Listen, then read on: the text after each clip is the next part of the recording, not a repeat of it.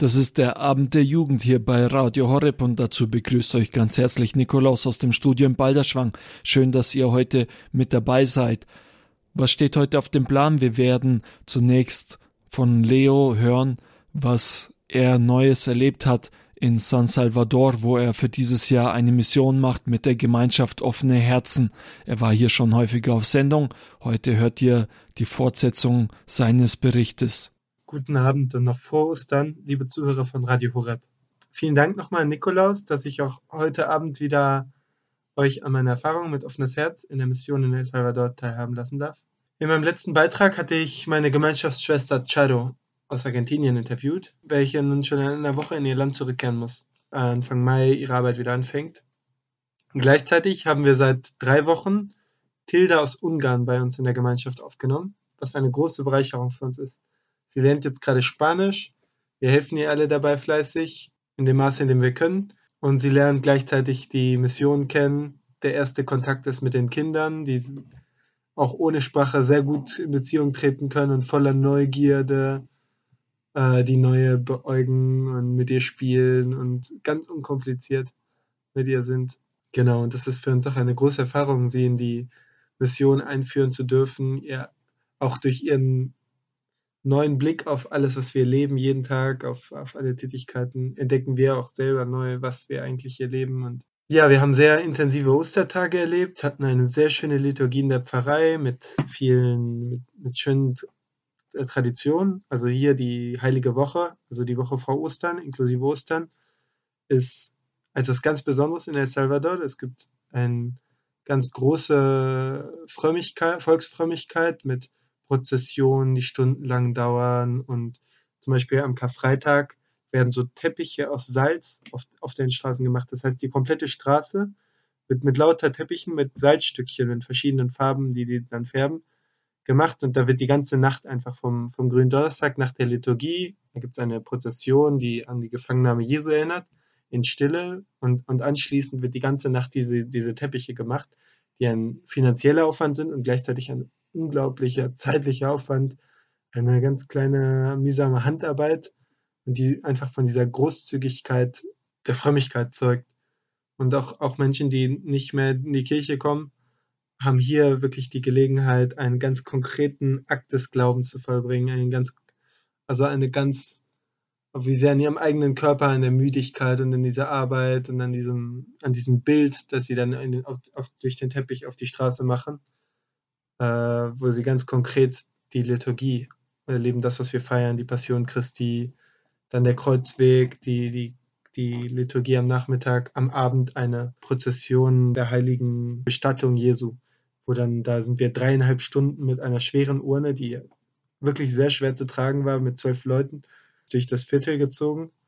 Und da hat man einfach, da hat ein bisschen in diesem Gewicht von der Urne, hat man ein bisschen die, das Tra Kreuztragen nachgespürt und gleichzeitig so ganz konkret, so man braucht einfach die Zeit, um zu merken, jetzt, um, um zu fühlen, was es bedeutet, dass Jesus wirklich gestorben ist, dass er tot war.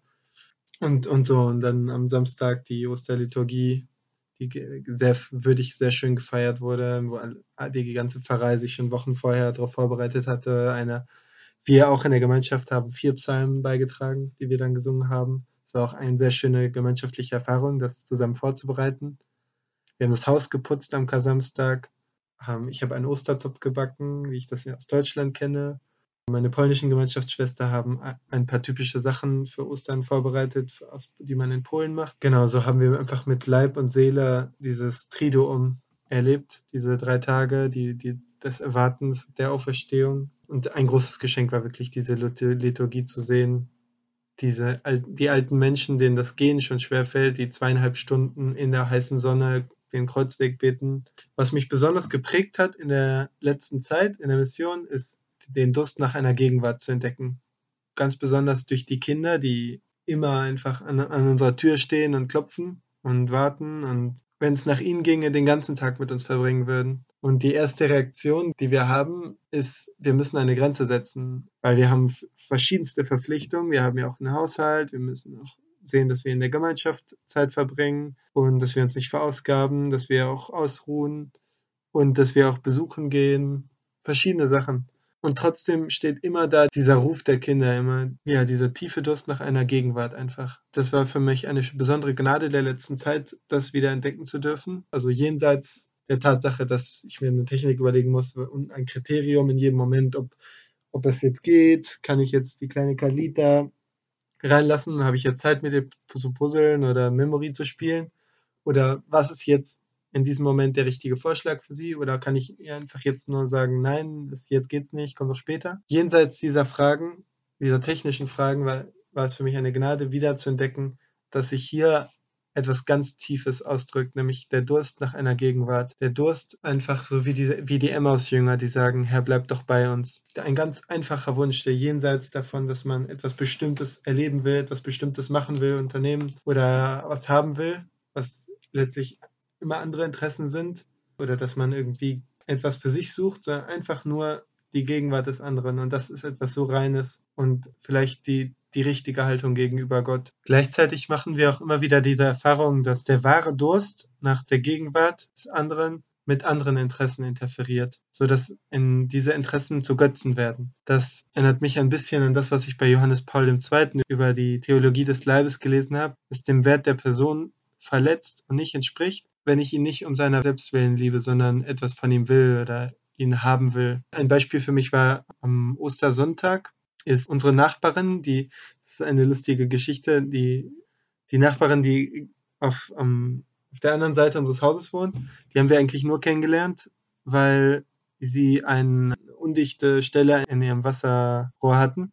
Das Wasser ist in unser Haus gekommen und dann sind wir dahin, um, um das zu sagen und damit die das in Ordnung bringen. Und dann haben wir die kennengelernt und das ist eine ganz einfache, arme Familie, einfach die Oma mit ihrer Tochter, die psychologisch ein bisschen hinterher ist und zwei Kinder hat. Die vier, die sind total überfordert eigentlich durch das Leben. Die leben jetzt sind erst seit drei Monaten hier im Viertel und leben ganz arm, haben ganz wenig und die arbeitet, die Oma arbeitet den ganzen Tag und die Mama bleibt halt im Haus mit den Kindern und ist irre einsam. Ja, wir haben sie durch dieses ganz praktische Problem kennengelernt und haben dann gleichzeitig entdeckt, dass es so ein Ort des großen Leidens ist. Manchmal hören wir dann einfach, hören wir Schreie aus, aus dem Haus, weil, man, sich aufregen und weil sie sich über das, verzweifelt ist über das Verhalten ihrer Tochter, die acht ist und schon ganz frech ist und sogar die Hand gegen sie erhebt, wie sie sagt. Sie kam dann am Sonntag, am Ostersonntag und hat gefragt, ob, ob wir sie nicht besuchen können. Und dann bin ich dahin gegangen und dann haben wir uns ein bisschen unterhalten kurz und dann kam sie aber zum Punkt, ob ich ihr nicht zwei Dollar geben könnte, weil sie gerade ein bisschen eng waren mit dem Geld. Sie haben wirklich sehr finanziell sehr schwierig und kämpfen für das Leben und, und wollte dann zwei Dollar. Und dann, ich, dann hat es mich erstmal so verletzt, dann zu denken, zu merken, oh, sie hat mich jetzt eigentlich nur nach hier geholt, weil sie von mir als Ausländer erwartet hat, dass ich jetzt hier Geld habe und ihr aushelfen kann. Das war für mich eine Enttäuschung in der Beziehung. Und trotzdem erlaubt mir die, hat mir jetzt auch die Zeit seitdem, die letzten Tage und einen Besuch nachher bei ihr, hat mir erlaubt zu sehen, dass ihr Durst eigentlich viel größer ist und dass es eigentlich gar nicht nur darum geht, auch wenn es vielleicht eine Versuchung ist, ist zum Beispiel die Beziehung mit uns darauf zu reduzieren, dass wir die finanziellen Probleme lösen können.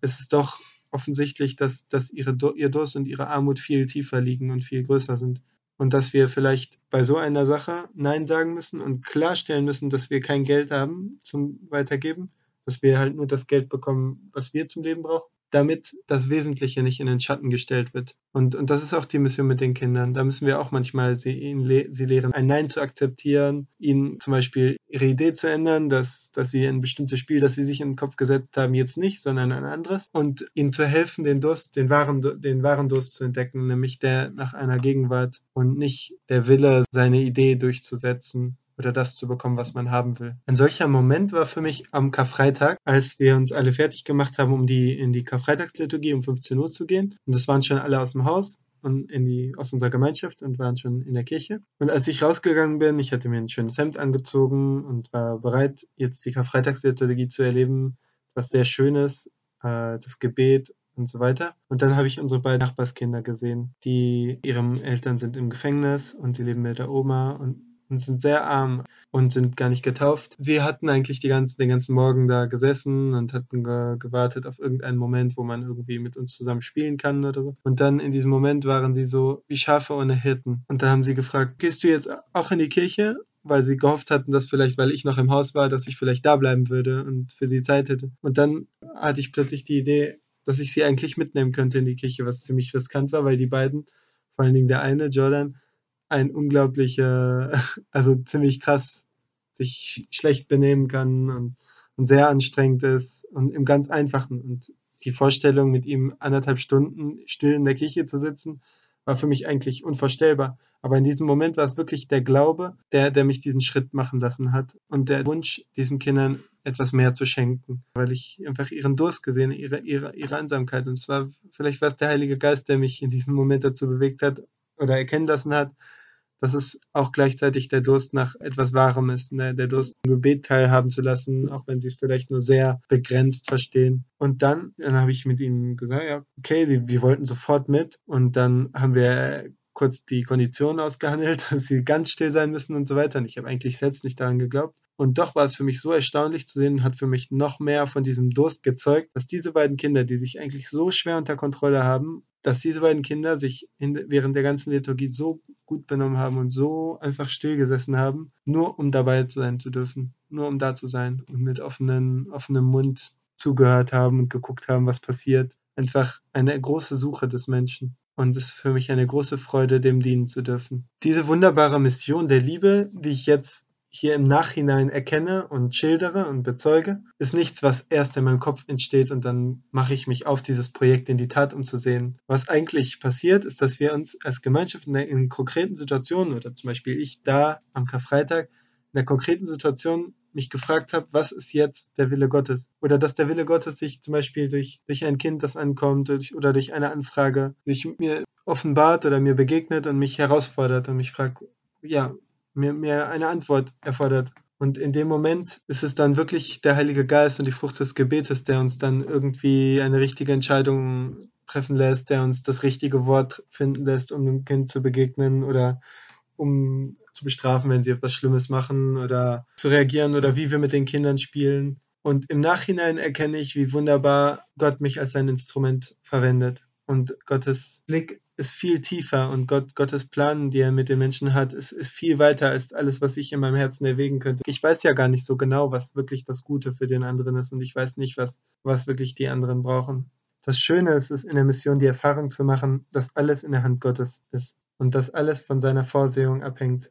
Und manchmal fühle ich mich nicht gar nicht in der Lage zu lieben. Ich weiß gar nicht, was ich tun soll, um auf ich sehe eigentlich eine offensichtliche Armut und ich weiß nicht, was gut ist für den anderen. Ich, ich, bin nicht in der Lage, es zu erkennen oder es auch zu tun, ganz besonders in der Gemeinschaft, im Gemeinschaftsleben. Und letztlich weiß nur Gott, auf welchen geheimnisvollen Wegen er sein Werk vollendet und die Person zum Heil führt, auf welchen geheimnisvollen Wegen er uns wirklich zum Zeugnis werden lässt, unsere einfache, armselige Präsenz von uns begrenzten Personen doch zum Zeugnis der Liebe für die Kinder wird, sodass sie zur Liebe erwachen und letztlich zu ihrem Heil finden. Gottes Blick ist so anders und so viel tiefer, so wie es in der Bibel heißt, meine Gedanken sind nicht eure Gedanken. Und das Schöne in der Mission ist zu sehen, es geht hier nicht um mein kleines Projekt des Guten, sondern ich diene dem Projekt des Guten, das mich total übersteigt. Und oft leben wir Momente einfach aus Treue oder Gehorsam gegenüber dem, was wir uns vorgenommen haben oder was die Gemeinschaft entschieden hat.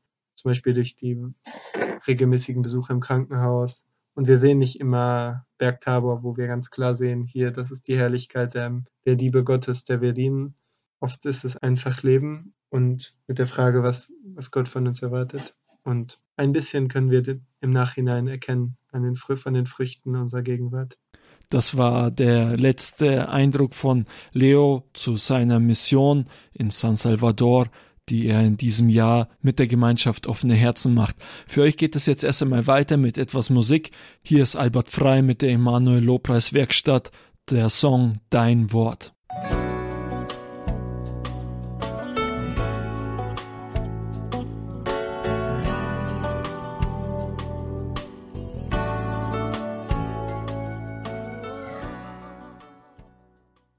Das war Albert Frei mit dem Song Dein Wort. Es geht in diesem Lied um das Wort Gottes, das unsere Herzen berühren soll und über die Lesungen, in denen ja auch das Wort Gottes vorkommt, in der heiligen Messe, hat Papst Franziskus in einer Katechese gesprochen.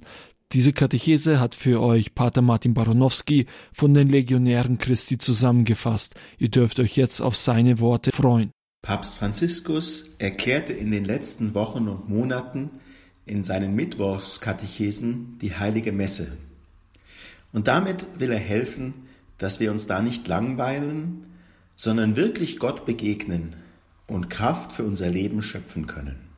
In der Katechese vom 31. Januar geht es um den Wortgottesdienst der Messe, in dem die Lesungen vorgetragen werden. Sicher hat jeder schon die Erfahrung, dass es leicht ist, dabei innerlich abzuschalten und an andere Dinge zu denken.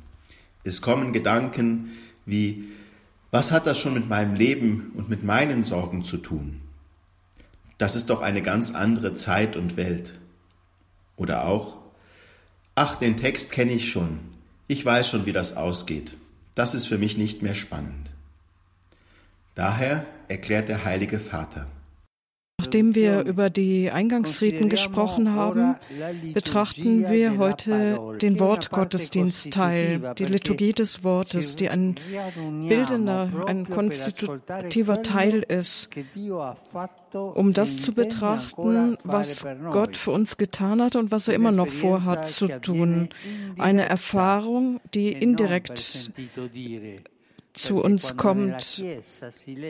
Denn wenn in der Kirche die Heilige Schrift gelesen wird, spricht Gott selbst zu seinem Volk und Christus, der gegenwärtig ist in seinem Wort, verkündet das Evangelium. Wenn man das Wort Gottes in der Bibel vorliest, die erste Lesung, die zweite oder den Antwortpsalm, das Evangelium, dann müssen wir zuhören, da müssen wir das Herz öffnen, denn es ist Gott, der uns zu uns spricht, Gott selbst. Und sollen da nicht an andere Dinge denken und auch nicht über andere Dinge reden. Verstanden? Das ist für mich ein wichtiger Schlüssel geworden. Gott spricht zu mir durch die Worte der Lesungen. Das Abenteuer der Messe besteht darin, in den Worten der Lesungen die Botschaft Gottes für mich zu entdecken. Hier zeigt sich die Macht des Wortes Gottes. Es sind nicht einfach nur Geschichten, die irgendeine Bedeutung haben, sondern Gott kann durch diese Worte direkt zu mir sprechen. Auch wenn alle Teilnehmer am Gottesdienst die gleichen Worte hören, so hat doch Gott für jeden eine ganz eigene und persönliche Botschaft. Selbst wenn ich den Abschnitt der Schrift schon kenne, schon öfter gehört habe oder in meinem Fall als Priester sogar schon darüber gepredigt habe, spricht Gott diese Worte erneut zu mir. Und neu daran sind die Umstände und die Situation meines Lebens, in die dieses Wort fällt und darin auch eine ganz neue Bedeutung bekommt. Daher erklärt Papst Franziskus weiter. Wenn die Messe beginnt und man die Lesung hört, dann hören wir das Wort Gottes. Wir brauchen, wir haben es nötig, das zu hören. Es ist eine Lebensfrage, so wie ein ganz deutlicher Ausdruck in der Heiligen Schrift. Der Mensch lebt nicht nur vom Brot, sondern von jedem Wort aus Gottes Mund. Und die Bibel gibt uns das Wort Gottes. Und so sprechen wir vom Wort Gottes Dienstteil, von der Lesung. Wir sprechen da vom Tisch, den uns der Herr deckt, um unser geistiges Leben zu ernähren. Es ist ein reich gedeckter Tisch, den die Liturgie uns gibt. Es schöpft aus den Schätzen der Heiligen Schrift, aus dem Alten und dem Neuen Testament. Im Psalm sagt der Autor, Dein Wort ist Licht auf meinem Weg und begleitet meine Schritte. Wenn wir unseren irdischen Pilgerweg gehen mit den Schwierigkeiten und Herausforderungen, aber wenn wir dann regelmäßig genährt sind vom Wort Gottes, die dort ähm, wiedergehen, wie, wie können wir ohne das diesen Weg gehen? Die Lesungen der Messe enthalten daher nicht einfach irgendeine Information, so wie die Zeitungen viele Artikel enthalten, die für mich und mein Leben vollkommen bedeutungslos sind. Nein, das Wort Gottes wird hier mit Nahrung, mit einem Schatz, mit Licht verglichen. Das heißt, es hat eine wichtige Bedeutung und es ist nicht egal, ob ich dieses Wort höre und aufnehme oder nicht. Es gibt meinem Leben Kraft, Orientierung und Wert. Es hilft mir, mich und meine Lebenssituation aus der Perspektive und im Licht Gottes zu sehen. Das ist keine rosa Brille, sondern erlaubt mir, mehr zu sehen und tiefer zu blicken, als ich es nur mit dem eigenen Nachdenken schaffe. Persönlich habe ich das schon sehr oft erfahren, dass mir ein Satz aus der Lesung oder dem Evangelium Mut oder Antwort gegeben hat. Dazu jedoch reicht nicht das bloße Zuhören, sondern eine innere Auseinandersetzung mit dem Text ist wichtig. Dies unterstreicht auch Papst Franziskus in seiner Katechese. Wir müssen äh, das Wort nicht nur mit den Ohren hören, sondern im Herzen aufnehmen, diesen Samen des göttlichen Wortes, damit wir wirklich Frucht bringen. Denken wir an das Gleichnis des Seemanns und auch an die verschiedenen Resultate, Früchte, die da rauskommen, je nach dem Erdreich. Das Werk des Heiligen Geistes, der wirksam unsere Antwort macht, braucht, hat, ähm, ähm, hat es nötig, dass wir unsere Herzen öffnen, dass er dort arbeiten und, und wirken kann. Seien wir die, wie der Apostel Jakobus sagt, dass wir wie die sind, die das Wort Gottes umsetzen und nicht nur es hören und uns damit selbst täuschen. Das Wort Gottes macht einen Weg in uns, geht einen Weg in uns. Wir hören es mit den Ohren. Dann geht es zum Herzen.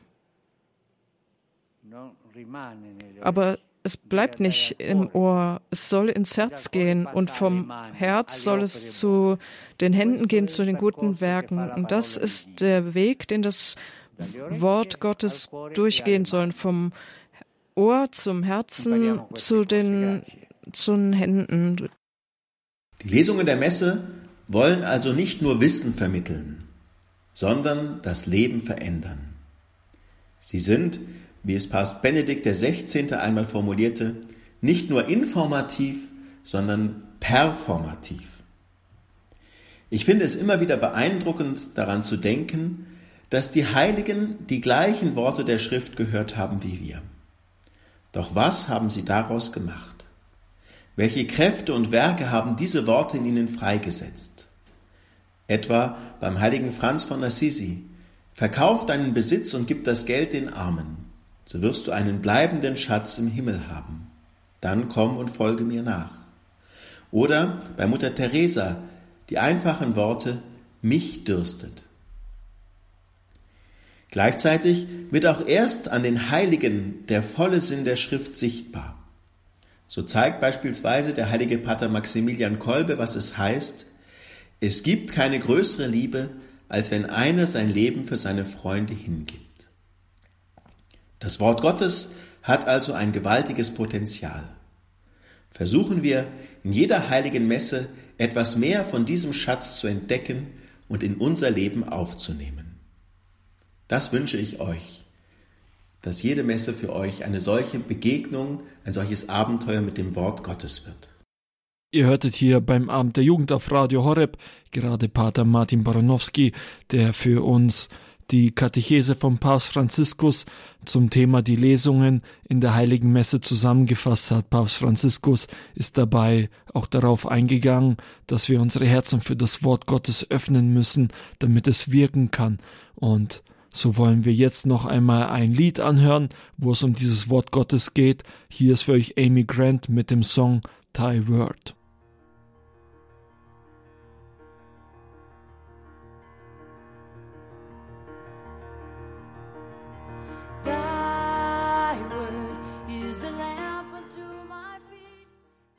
Das war Amy Grant mit dem Lied Word hier beim Abend der Jugend auf Radio Horeb. Seit letztem Donnerstag läuft der Film Lady Bird in den deutschen Kinos. Worum es in dem Film geht, was er mit dem Glauben zu tun hat, das hört ihr jetzt von Nadja, die als Volontärin hier bei Radio Horeb arbeitet.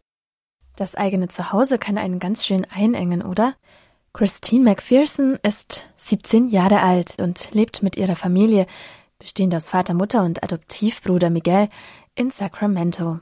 Sie besucht das letzte Jahr einer katholischen Highschool und findet es in Sacramento stinklangweilig. Sie liebt ihre Eltern, möchte aber auch endlich weg von zu Hause, dorthin, wo das ihrer Meinung nach wirkliche Leben stattfindet. Ich will dorthin, wo Kultur ist. Wie Warum New York. ist meine Tochter bloß so Connecticut oder New Hampshire. Dort leben Schriftsteller in den Wäldern. auf diese Unis schaffen. Mom. Du schaffst ja nicht mal die Fahrprüfung. Weil du mich nicht oft genug üben lässt. So wie darum. du tickst oder, oder sagen wir, wie du nicht tickst. Bist du nicht mal die Studiengebühr wert, Christine? Mein Name ist Lady Bird. Nein, ist er eigentlich nicht. Und er ist absolut Nenn mich Lady Bird, so wie du es versprochen hast. Christine, genannt Lady Bird, wird gespielt von Zawasi Ronan, bekannt aus In meinem Himmel. Und wenn man wie Christine gerade 17 Jahre alt ist und denkt, das echte Leben spielt sich in der weiten Welt ab, nicht in der Enge des Heimatortes, begreift man noch nicht, wie tief die eigenen Empfindungen für das Zuhause sind.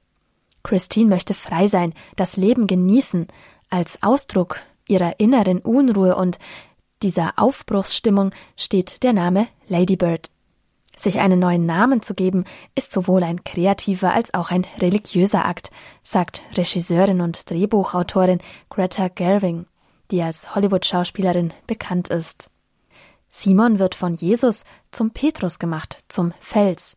Christine schafft sich die neue Identität selbst mit dem Namen Ladybird. Die Unangepasstheit ihrer Tochter treibt Mutter Marion manchmal schier zur Verzweiflung. Bei deiner Arbeitseinstellung würde ich sagen City College und dann in den Knast. Und dann wieder auf City College. Vielleicht reißt du dich danach mal zusammen. Ladybird sehnt sich wie jeder Teenager an der Schwelle zum Erwachsenwerden nach Anerkennung und Liebe. Die glaubt sie zunächst in dem smarten Danny zu finden. Lady Bird, dein Lover wartet. Hallo Hi. Danny, der berühmte Danny. Oh. Du bist ja bezaubernd. Später beginnt Christine eine Romanze mit dem Rocker Kyle. Also, ich, ich habe eure Thanksgiving-Show gesehen. Ich bin Lady Bird. Ich bin eine Freundin von Jenna und sie erzählt dann dauernd, wie toll eure Band ist. Also wollte ich's mal auschecken. Ja, Jenna ist endcool. Ja. Vielleicht sieht man sich mal am Dus oder irgendwo. Klar, man sieht sich am Dus. Hey, ich bezahle dich nicht fürs Flirten. Ich hab nicht geflirtet. Schade eigentlich. Regisseurin und Drehbuchautorin Greta Gerwig sagt, bei Filmen über junge Frauen dreht sich die Geschichte meistens um den Traumprinzen, der die Antwort auf alle Probleme und Fragen des Lebens ist. Doch so funktioniert das Leben nicht. Im Zentrum der Geschichte steht deshalb ganz klar die Mutter-Tochter-Beziehung. Keine Liebesgeschichte, sagt Gerwing, ist bewegender als die zwischen einer Mutter und ihrer Tochter. In dieser Beziehung steckt großes Potenzial für emotionale Konflikte, aber auch für herzerwärmende Komik. Genau damit spielt der Film. Warum kann ich nicht einfach die Eier machen? Du brauchst zu lang, veranstaltest ein Chaos und ich muss alles wieder sauber machen. Eier sind sowieso nicht gut für die Umwelt. Was? Du hast sie gehört. Ist schnell, bitte. Seht euch die ganzen Fotos an. Jede Zeitung sieht aus wie USA Today. Shelly und ich wollen vegan leben. Daher die Sojamilch. Du trägst Lederjacken. Die sind Vintage. Da unterstützt man nicht die Industrie. Die sind nicht durch, da ist überall Glibber. Du liebst Brambles doch so. Schweine sind sogar klüger als er. Ich habe Brambles nie für ein Genie gehalten, okay? Mom, die Eier sind nicht durch. Bitte, mach dir deine Scheißeier an. Ich wollte ja, aber ich durfte nicht. Die Handlung des Films ist im Jahr 2002 angesiedelt, das Jahr nach 9-11. Der Alltag der Teenager spielt sich noch offline ab. Der Terror des Krieges und die Unsicherheit des Arbeitsmarkts auf der einen Seite, Verliebtsein und Freundschaften auf der anderen. In diesem Spannungsfeld liegt die Herausforderung für Lady Bird. Es ist ein Teil ihrer Entwicklung zu erkennen, was die eigentlichen Reichtümer des Lebens sind. Obwohl Lady Bird eine katholische Highschool besucht und in einem katholischen Elternhaus aufwächst, ist sie insgesamt keine sonderlich religiöse Figur. Im Gegenteil, als Mädchen findet sie sich nicht wieder in der dreifaltigen Beziehung zwischen Gott Vater, Gott Sohn und Heiligem Geist. Das macht es ihr schwer, die Religion als den Weg zu sehen, der ihr im Leben einen Sinn gibt. Trotzdem ist es letztlich genau die Religion, die Anlass und Bestandteil ihrer Veränderung ist. Am Ende des Films geht Lady Bird zurück in die Kirche, denn sie ist ihr Zuhause, auch wenn sie dort nicht bleiben kann. Stattdessen kann sie nur nach vorne gehen, die Geschenke annehmen, die ihr das Leben macht, und sich dafür bedanken. Im Film wird deutlich, dass wir alle die Chance auf Gnade haben. Lady Bird widerfährt sie immer wieder, und es ist ihre Aufgabe zu lernen, sie auch anzunehmen. Lady Bird ist ein Film, der das Leben einer 17-Jährigen zeichnet, so wie es ist. voller Sehnsucht, voller Emotionen, voller Erwartungen und innerer Unruhe. Lady Bird steht für jeden Teenager, der auf der Suche ist nach dem Sinn im Leben, nach dem Ort, an dem er sich zu Hause fühlt. Also Lady Bird sagt ja immer, dass sie auf der falschen Seite der Gleise lebt. Und ich habe gedacht, das sei eine Metapher. Dabei gibt's da tatsächlich richtige Bahngleise. So viel zu dem Film Lady Bird, der seit vergangenem Donnerstag in den deutschen Kinos läuft. Diesen Bericht habt ihr gehört von Nadja Neubauer. Sie ist Volontärin hier bei Radio Horeb.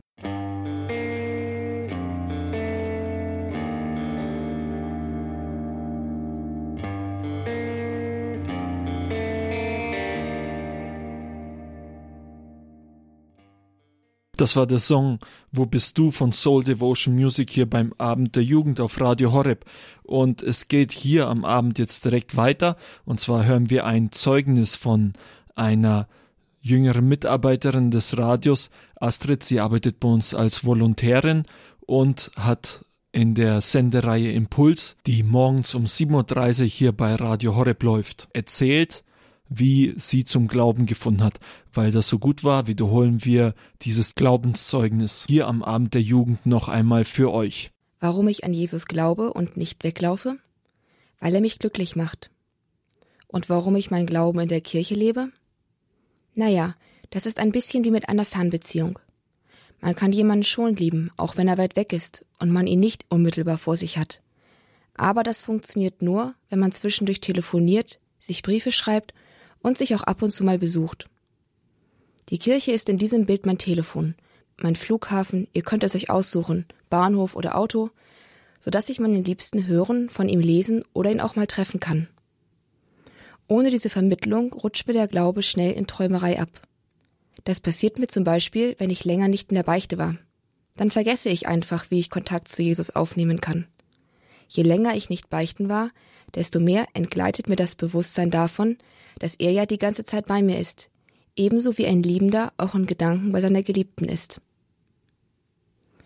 Es gab aber in meinem Leben schon eine Zeit, in der ich mich von Gott abgewandt hatte. Einfach deswegen, weil es mir zu anstrengend war, mein Leben mit ihm zu leben.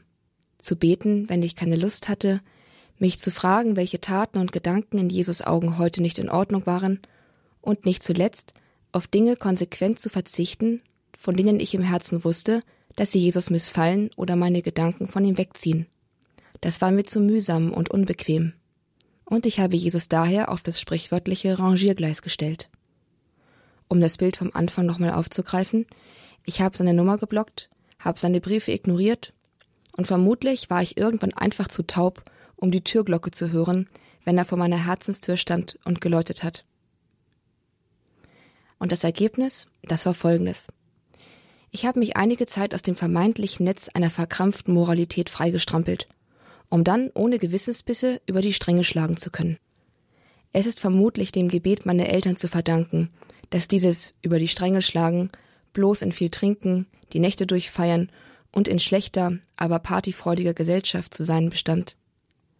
Und natürlich aber auch darin, nicht mehr wirklich zu beten und so wenig wie möglich in die Kirche zu gehen. Natürlich, man kann so nicht lange leben, nach relativ kurzer Zeit war ich einfach fertig. Ich habe das vor allem körperlich gemerkt. Und irgendwann dämmerte mir dann, dass diese Erschöpfung tiefer ging, dass ich auch innerlich wie ausgeleert war. Denn Schlaf konnte wenig an dieser latenten Kraftlosigkeit ändern, die mich durch den Tag begleitet hat. Dazu kam, dass sich plötzlich auch Ängste einstellten. Die skurrilste unter diesen Ängsten war wahrscheinlich meine Insektenphobie, die ganz plötzlich aufgetaucht ist.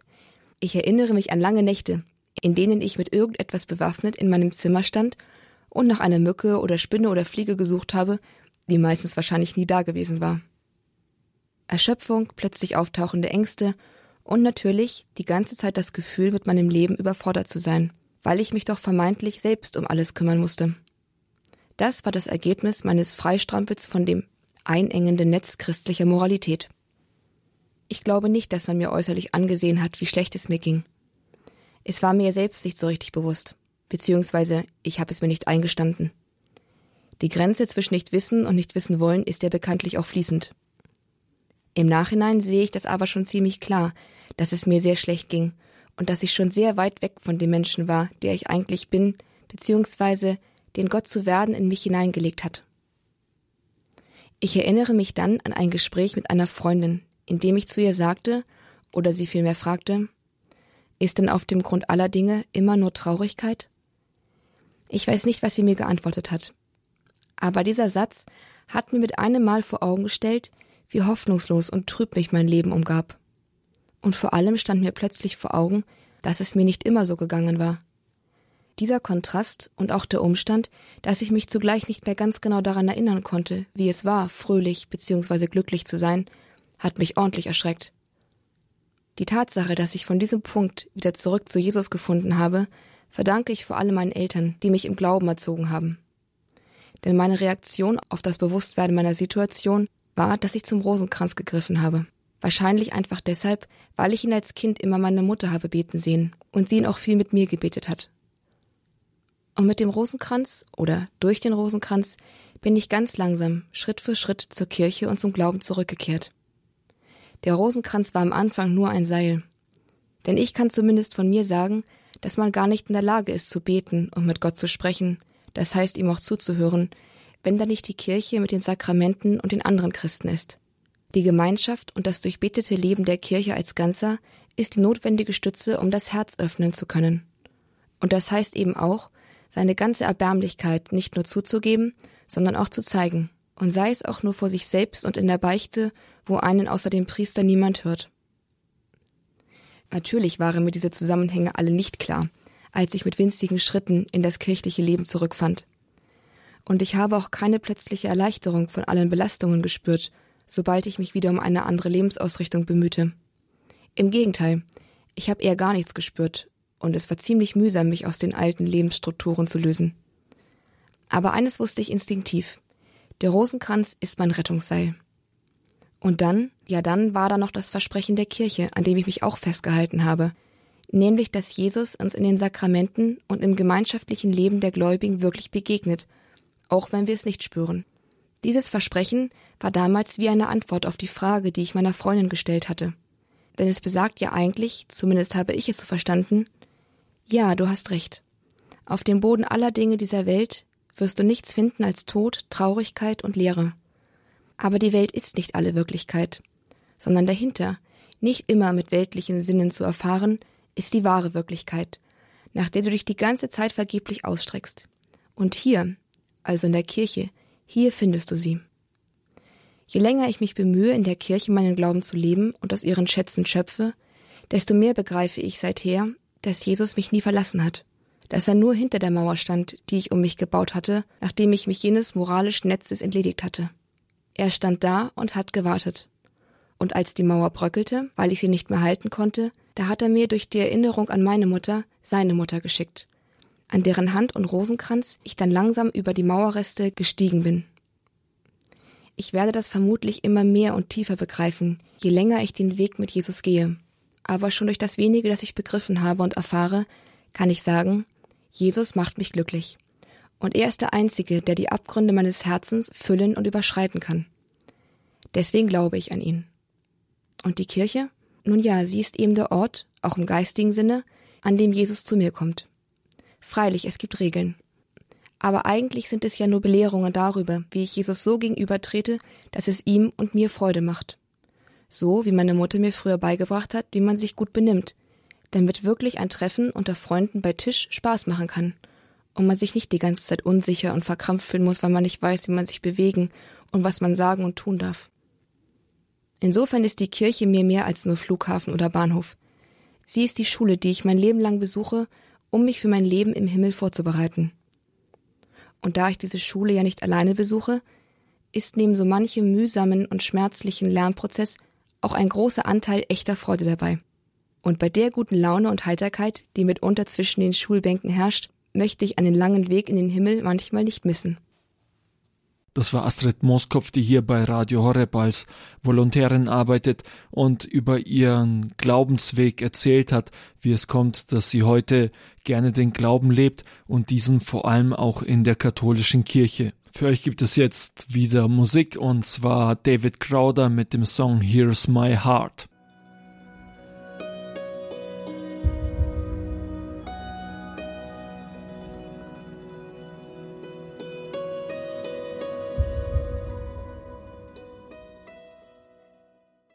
Das war David Crowder mit dem Song Here's My Heart. Ihr hört hier den Abend der Jugend bei Radio Horeb. Und wie viele von euch wissen, kann man Radio Horeb inzwischen schon seit 21 Jahren empfangen. Das war ein weiter Weg. Angefangen hat es über den Astra-Satelliten. Ganz spannende Empfangsmöglichkeiten hat es dabei gegeben. Doch im Laufe der Jahre hat sich Radio Horeb dabei auch weiterentwickelt. Und ich habe jetzt hier, ja, man könnte sagen, ein Gast im Studio. Und zwar ein kleines Gerät, das Alexa heißt und mit dem man auch Radio Horeb empfangen kann. Wie das geschieht, das möchte ich euch jetzt einmal vorführen. Zuerst einmal einen schönen Gruß an Alexa. Alexa, sagst du Hallo? Hi. Alexa kann neben Hallo sagen auch verschiedene andere Dinge, zum Beispiel Alexa, erzähl einen Witz. Erzähl einen Witz. Fragt die Lehrerin, Fritzchen, warum nennen wir unsere Sprache auch Muttersprache? antwortet Fritzchen, weil Vati eh nicht zu Wort kommt. Genau, so sieht das bei Alexa aus. Es gibt aber vor allem, dafür ist Alexa ganz besonders praktisch, die Möglichkeit, damit Radio Horeb zu spielen. Und zwar mit dem folgenden Befehl, den man an Alexa gibt. Alexa, spiel Radio Horeb. Willkommen bei Radio Horeb. Was kann ich für Sie machen? Wenn Sie es nicht wissen, können Sie Hilfe sagen. Spiel das Live-Programm. Radio Horeb Live. Und schon startet das Live-Programm bei Radio Horeb. Außerdem habt ihr über Alexa Zugriff auf den Podcast-Bereich, um alle Sendungen noch einmal nachhören zu können. Diese Sendung vom Abend der Jugend könnt ihr übrigens auch jederzeit nachhören. Auch die vergangenen Sendungen Dafür geht ihr einfach auf unsere Homepage www.horeb.org, da findet ihr die Mediathek und da ist dann der Podcast-Bereich und auch die Sendung mittendrin zu finden. Da könnt ihr alle möglichen Sendungen der letzten Wochen und Monate nachhören und dann natürlich auch die Sendung von heute. Alles Gute bis zum nächsten Montag. Da geht es dann um das Thema Lobpreis. Wenn euch das interessiert, herzliche Einladung, nächsten Montag mit dabei zu sein. Und Alexa kann jetzt sich zur Ruhe begeben. Mit folgendem Begriff ist das bei Alexa auch möglich. Alexa, Selbstzerstörung aktivieren. Selbstzerstörungssequenz gestartet. 10, 9, 8, 7, 6, 5, 4, 3, 2, Eins. Es ist ein Fehler aufgetreten. Tja, das war dann wohl doch nichts. Aber vielleicht auch besser so, denn Alexa könnten wir noch gebrauchen, um Radio Horeb zu hören. Es hat mich gefreut. Bis zum nächsten Mal, euer Nikolaus.